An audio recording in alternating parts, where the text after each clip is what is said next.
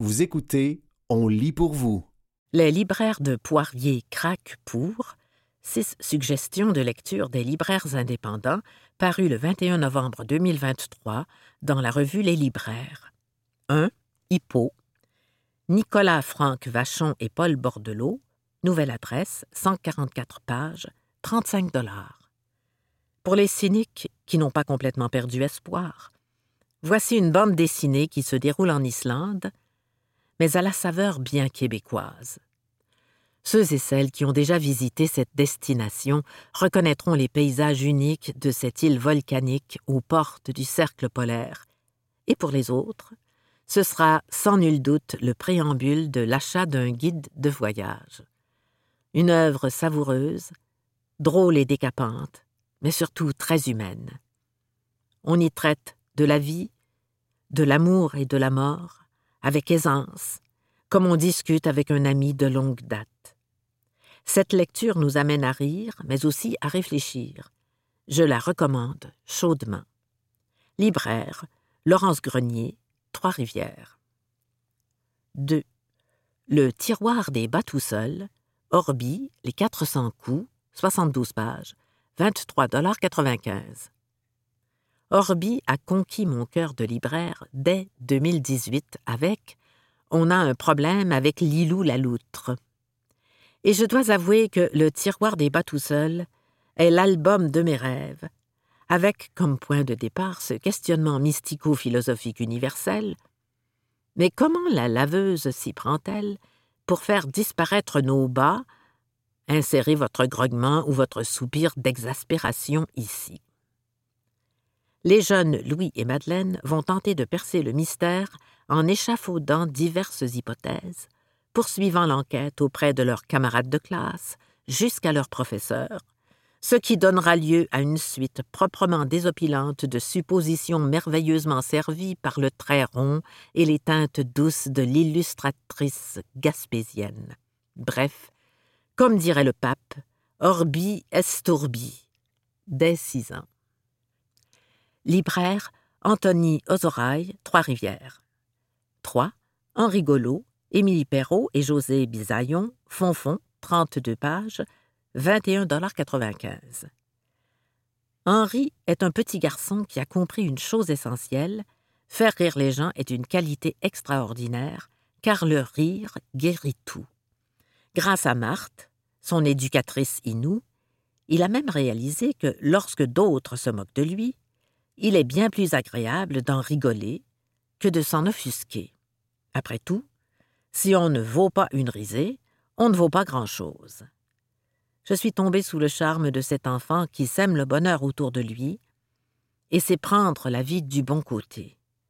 Avec sa narration expressive et ses illustrations truffées de détails savoureux, Henri Golo nous offre une petite leçon de sagesse sans prétention. Une belle réussite. Dès cinq ans. Libraire. Louise Ferland, Trois-Rivières. 4. Les pires moments de l'histoire. Charles Beauchesne et Xavier Cadieux. Front froid. 160 pages. 28 dollars. Voici un recueil de courts récits historiques sous forme de bande dessinée illustré par Xavier Cadieux et raconté avec humour et accessibilité par l'humoriste Charles Beauchesne. L'auteur met de l'avant, avec son approche éclatante, une sélection d'une douzaine d'histoires traitant de faits divers, comme la surprenante inondation de Mélas à Boston en 1919, en passant par la mystérieuse invention de l'imprimerie, et sans oublier ma préférée, un impressionnant top 3 des animaux qui ont changé l'histoire. Une formidable recommandation à offrir aux nombreux amateurs, jeunes et moins jeunes, de curiosité ayant modelé notre histoire avec un grand H. Libraire Catherine Winter, Trois-Rivières. 5. Fusible en microdose.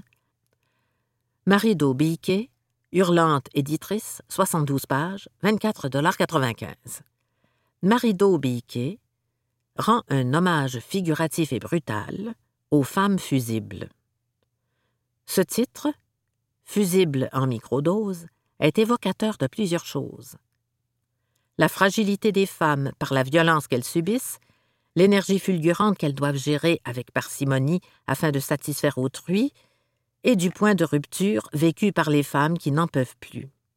Ce recueil se veut comme un électrochoc pour tous ceux qui le lisent et qui veulent comprendre davantage l'instabilité des femmes subissant des abus et qui se relèvent en faisant confiance de nouveau. C'est le livre-objet phare de l'automne de cette année. Les illustrations et le design graphique viennent transcender l'œuvre de la poétesse. Libraire, Vincent Perrault, Trois-Rivières.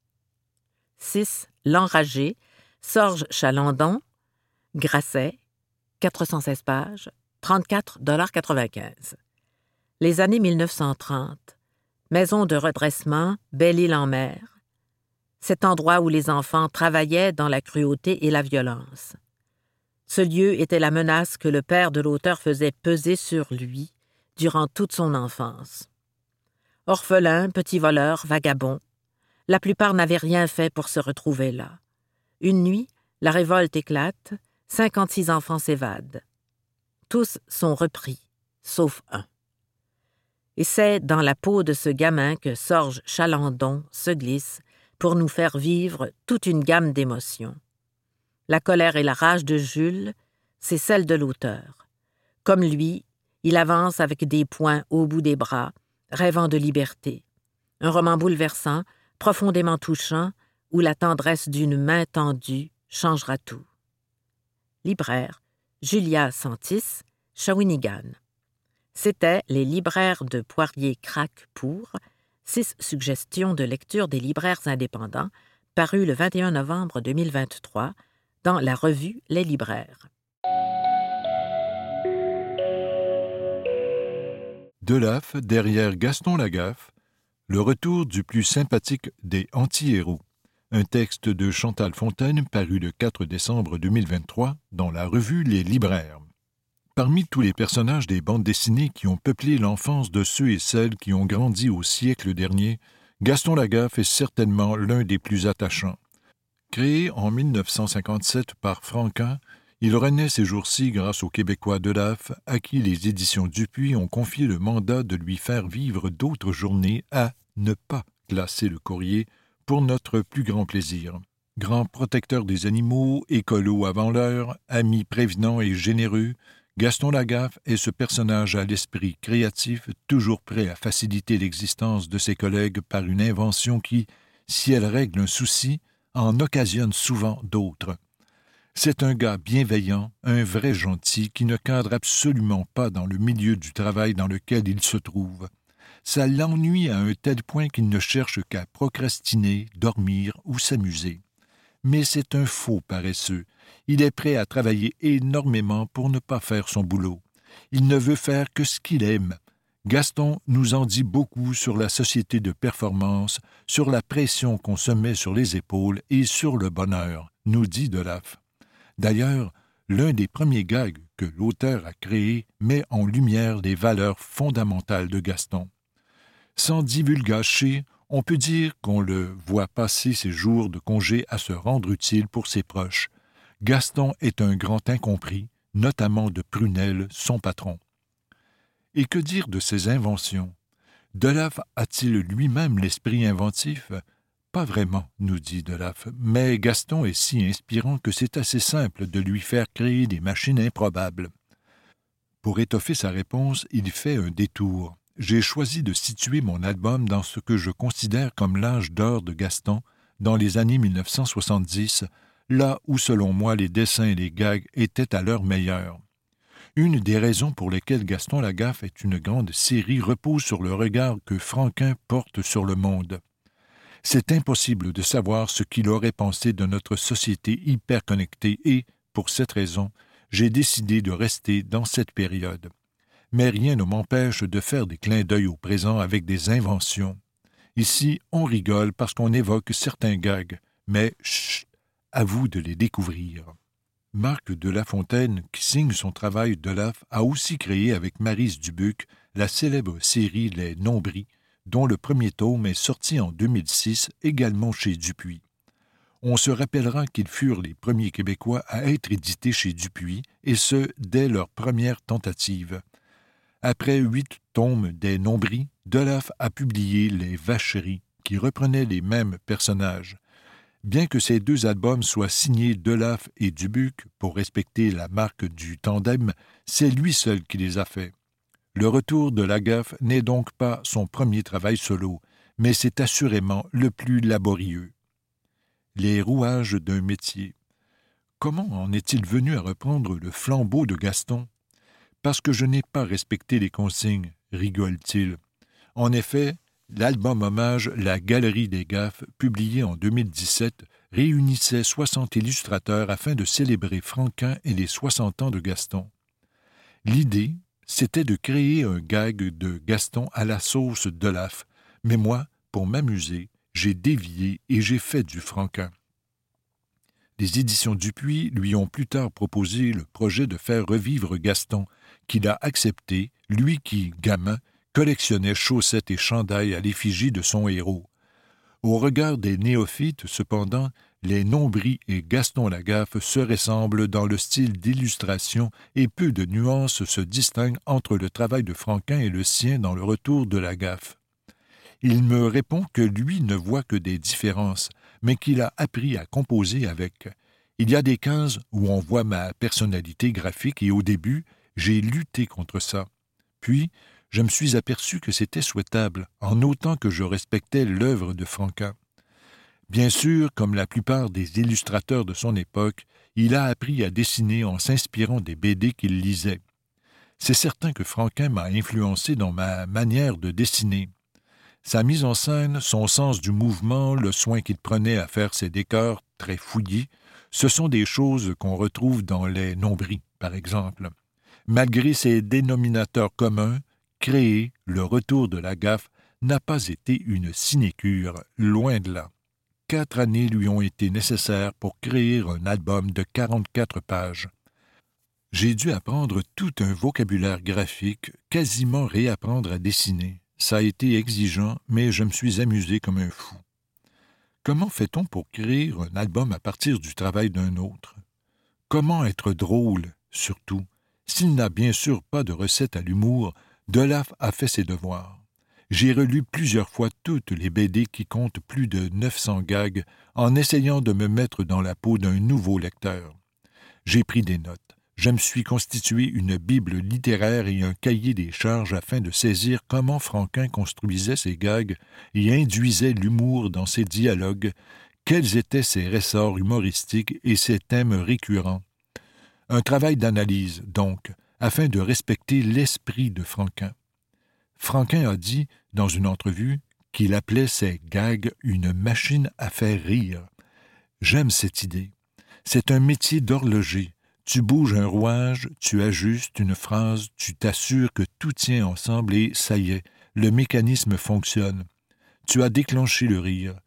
Le gag peut surgir d'une image graphique, d'une ligne de dialogue ou d'une idée fugace et il faut faire court. Franquin prenait environ neuf cases pour ses gags. J'ai dû ajuster mon rythme. Il souligne également que les gags ne résident pas seulement dans la chute, c'est aussi sur le chemin vers la chute que l'humour est le plus fin. On ne saurait passer sous silence la controverse autour de Gaston. Pour rappel, les éditions Dupuis et la fille de Franquin, Isabelle, avaient un litige autour de l'utilisation du personnage de Gaston après la mort de son créateur. La publication de la BD a dû être reportée d'un an et a fait couler beaucoup d'encre de part et d'autre. Delaf, lui, a voulu se tenir à l'écart des débats, autant pour se préserver que parce qu'il n'y pouvait rien. Il a poursuivi son travail en se disant, philosophe, que si l'album n'était pas publié, il aurait tout de même beaucoup appris et que pendant quatre ans, il aurait côtoyé son personnage favori. De toute façon, dès le départ, quand j'ai accepté le projet, c'était pour le petit gars que j'étais, ce n'était pas pour la finalité ni pour le moment où l'album serait en librairie. J'ai voulu le faire pour avoir du plaisir jour après jour à travailler sur l'univers de Gaston. S'il savoure pleinement le fait que le retour de la gaffe vole de ses propres ailes, Delaf n'est pas prêt à enchaîner immédiatement avec un autre Gaston. Mais enfin, Il planche actuellement sur un album de la série Donjon avec euh, Johann Sfar et Lewis Trondheim au scénario. Et il aimerait bien tenter l'expérience de confier un scénario à un autre illustrateur. Quoi qu'il en soit, Delaf n'a pas fini de nous surprendre. C'était Delaf, derrière Gaston Lagaffe, le retour du plus sympathique des anti-héros, un texte de Chantal Fontaine paru le 4 décembre 2023 dans la revue Les Libraires.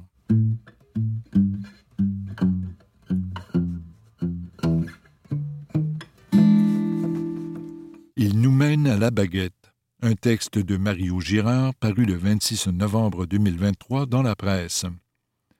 Influenceur, Yannick Nézet-Séguin l'est résolument par ses choix artistiques, son attitude de leader rassembleur et ses looks qui défient les codes, celui qui est considéré comme l'un des chefs les plus doués de sa génération nous mène à la baguette, et on ne s'en plaint pas. Nous sommes en mai. Yannick Nézet-Séguin est au pupitre de l'Orchestre de Philadelphie. Au début du troisième mouvement de la symphonie numéro 9 de Bruckner, une sonnerie de téléphone, la seconde en quelques minutes, retentit dans le Verizon Hall le son du maestro ne fait qu'un tour. Après avoir arrêté les musiciens, il se tourne vers le public et pousse un véritable cri du cœur. Can we live without the damn phone for just one hour, please? Pouvons-nous vivre sans le fichu téléphone pendant une heure, s'il vous plaît? L'événement fait rapidement le tour de la planète. Depuis lors, on peut se procurer à la boutique de l'Orchestre de Philadelphie des t-shirts, des sacs fourre-tout et des étuis pour cellulaires affichant la fameuse phrase. Cette histoire est anecdotique, mais elle en dit long sur l'impact qu'a Yannick Nézet-Séguin par ses prises de position. Il a récemment appuyé les musiciens de Philadelphie dans leurs revendications syndicales et ses orientations artistiques. Je ne sais pas si je suis un influenceur, mais j'essaie d'apporter une façon de voir les choses de manière positive, m'a-t-il confié de New York. C'est ça mon but dans la vie, faire voir les choses autrement et avec de l'espoir. Avant d'aller plus loin, il a fallu démêler une chose. Où s'arrête l'influence et où commence le pouvoir? La question intéresse vivement Yannick Nézet-Séguin. Le pouvoir est un mot que j'ai toujours détesté. Dans mon métier, il symbolise souvent quelqu'un qui est au-dessus de la mêlée et qui écrase les autres. Le vrai pouvoir est celui qui permet d'inspirer, d'élever et de permettre une vie meilleure aux gens, selon Yannick Nézet-Séguin. À la tête de trois institutions, Yannick Nézet-Séguin a de l'influence sur les musiciens, le public et les jeunes chefs à qui il offre des classes de maître. L'influence qui tend à combler les musiciens autour de lui trône au sommet. Quand ils ont le sentiment d'avoir bien joué d'avoir apporté de l'émotion au public, je me dis que j'ai bien fait mon travail mais il reconnaît que les choix artistiques qu'il fait dans le but avoué de faire bouger les choses sont devenus un moteur dans sa vie. En ce moment, je tente d'influencer le cours de la musique classique avec certaines rectifications historiques, le répertoire et l'accès à l'art. Cette influence-là me rend très heureux, car elle touche la société, pas juste les amateurs de musique. Pour celui qui a un contrat à vie, avec l'Orchestre métropolitain de Montréal, cela passe par la place qu'il faut donner aux communautés qui se sont senties exclues trop longtemps et aux femmes tant sur le podium que sur les lutrins. Un maestro sur TikTok. L'influence est souvent accompagnée d'une notoriété. Celle de Yannick Nézet-Séguin est immense dans le monde de la musique classique, mais aussi de plus en plus dans les autres milieux. Je n'oublie jamais que le message que je souhaite transmettre est que la musique classique peut toucher tout le monde, peut aider à rendre la vie plus belle. C'est pour cette raison qu'il a accepté d'aider la comédienne Sophie Desmarais à se glisser dans le rôle d'une chef d'orchestre pour les besoins du film Les Jours heureux. Ce rôle de coach, il l'a également endossé auprès de Bradley Cooper, avec qui il est à tu et à toi pour le film Maestro sur la vie de Leonard Bernstein. Un autre exemple de cette popularité populaire se trouve dans une vidéo montrant le chef en compagnie de l'All City High School de Philadelphie qui fait un tabac sur TikTok. Le chef lance les musiciens dans les premières mesures d'une œuvre, mais ceux-ci entament plutôt le Happy Birthday. La vidéo a enregistré à ce jour plus de 2 millions de visionnements. J'accueille cette notoriété car je veux qu'elle rejaillisse sur les musiciens. C'est eux qui font la musique. Moi, je suis un visage là-dessus. Je ne dis pas que je ne travaille pas fort, mais je ne travaille pas plus fort qu'eux. Une influence en dehors de la musique. L'influence qu'exerce Yannick Nézé-Séguin est plurielle. Ayant fait le choix de ne pas laisser son homosexualité dans le placard de sa loge, le musicien est conscient que cette transparence peut aider des jeunes de la communauté LGBTQ, qui ont besoin de modèles provenant de divers milieux. Ce qui me motive à en parler aujourd'hui, c'est de voir que dans plusieurs endroits dans le monde, c'est encore un problème. Je reçois des messages de jeunes musiciens qui me disent que ça les inspire. J'espère aussi que cela puisse aider des gens qui n'appartiennent pas au monde de la musique à s'afficher plus ouvertement. Sur une note plus futile, j'ai abordé avec lui le sujet de ces tenues vestimentaires qui sont loin des culs normalement portés par les chefs d'orchestre. Ce n'est un secret pour personne, Yannick Nézé-Séguin apprécie les vêtements griffés et a pris l'habitude de porter des costumes flamboyants spécialement conçus pour les concerts et les opéras qu'il dirige. Mon conjoint Pierre est un styliste incroyable. On aime la mode. Je ne fais pas ça pour avoir des abonnés, mais dans l'esprit d'être moi-même. On veut que les gens expriment authentiquement leurs émotions. Pourquoi ils ne le feraient pas à travers leurs vêtements pendant qu'ils font de la musique? Le sujet de la garde-robe de Yannick Nézé-Séguin fait réagir depuis quelques mois. Celui dont la chevelure passe du bleu au blond platine le temps d'un prélude de Bach en est conscient et il s'en amuse. Ça remet en question la conception de ce que devrait être un chef. Si ça dérange certaines personnes, elles ont juste à ne pas me regarder, dit-il en riant. La discussion a glissé sur le climat causé par des conflits qui semblent insolubles. Dans ce contexte, la présence de modèles positifs semble être capitale. On a besoin de gens capables de montrer ce qu'il y a de beau dans notre monde. Je ne parle pas de mettre simplement des lunettes roses. Quand on regarde la vraie beauté du monde, on a le courage d'affronter la laideur, selon Yannick Nézé-Séguin.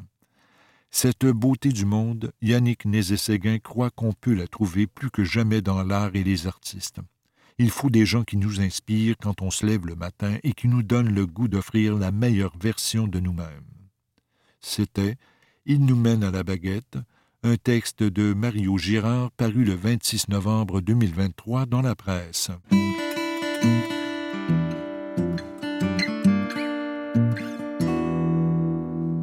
Le remarquable exploit des jeunes du collège John Abbott, un texte de Jean-Pierre Corbeil, professeur associé au département de sociologie de l'Université Laval, paru le 30 novembre 2023 dans la presse.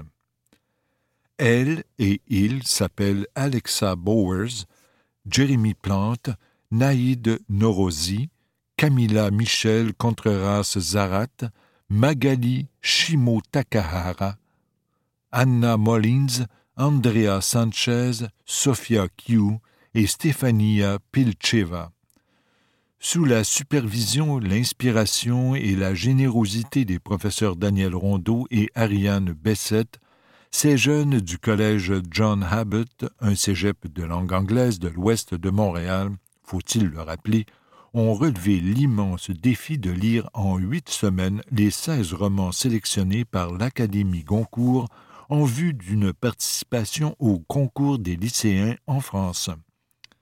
Sur son site Internet, le cégep John Abbott souligne avec fierté le fait que, en réalisant cet exploit, ces neuf élèves ont transcendé les frontières linguistiques et ont démontré leur amour de la langue française.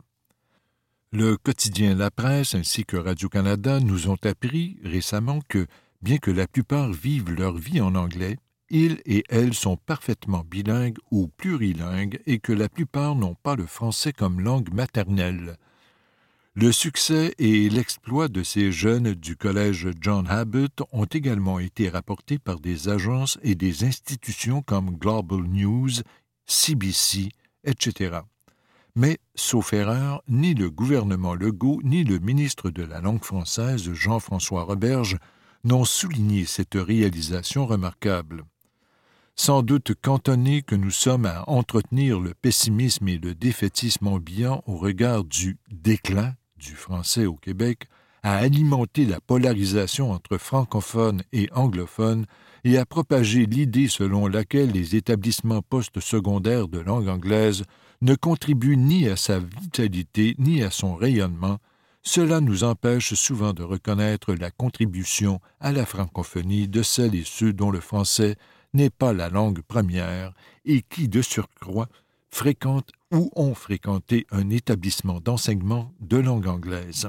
Il me semble que nos élus ont raté là une occasion unique de souligner cette initiative remarquable des professeurs Rondeau et Bessette et du succès de leurs élèves et d'encourager d'autres collèges et établissements de langue anglaise à proposer et à lancer des défis du genre à leurs étudiantes et étudiants.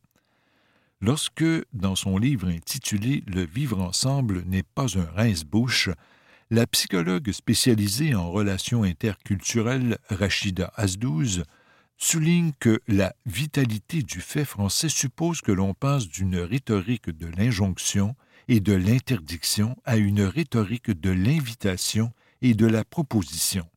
C'est précisément ce que l'on doit retenir de cet exemple du collège John Abbott L'exploit réalisé par les jeunes de cet établissement et leurs professeurs en est un exemple très concret et des plus probants.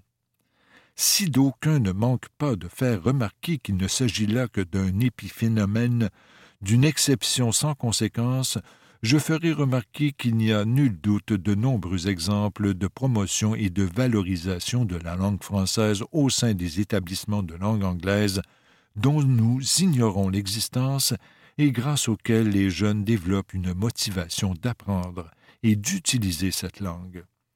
Les dirigeants de ces établissements auraient tout avantage à les mettre en valeur et à contribuer à leur rayonnement. Dans son plan stratégique 2023-2027, la ministre de l'Enseignement supérieur, Pascal Derry, souligne que ce plan accorde une place toute particulière à la valorisation et à l'amélioration de la maîtrise de la langue française. Or, il me tarde de voir le ministre de la langue française et la ministre de l'enseignement supérieur annoncer publiquement le renforcement d'un dialogue avec les établissements de langue anglaise afin qu'ils mettent en valeur l'existence des initiatives de rayonnement et de valorisation de la langue française qui sont mises de l'avant entre leurs murs. Cela pourrait sans doute contribuer à déboulonner un certain nombre de mythes sur la contribution des jeunes de ces établissements à la francophonie québécoise. C'était le remarquable exploit des jeunes du Collège John Abbott, un texte de Jean-Pierre Corbeil paru le 30 novembre 2023 dans la presse.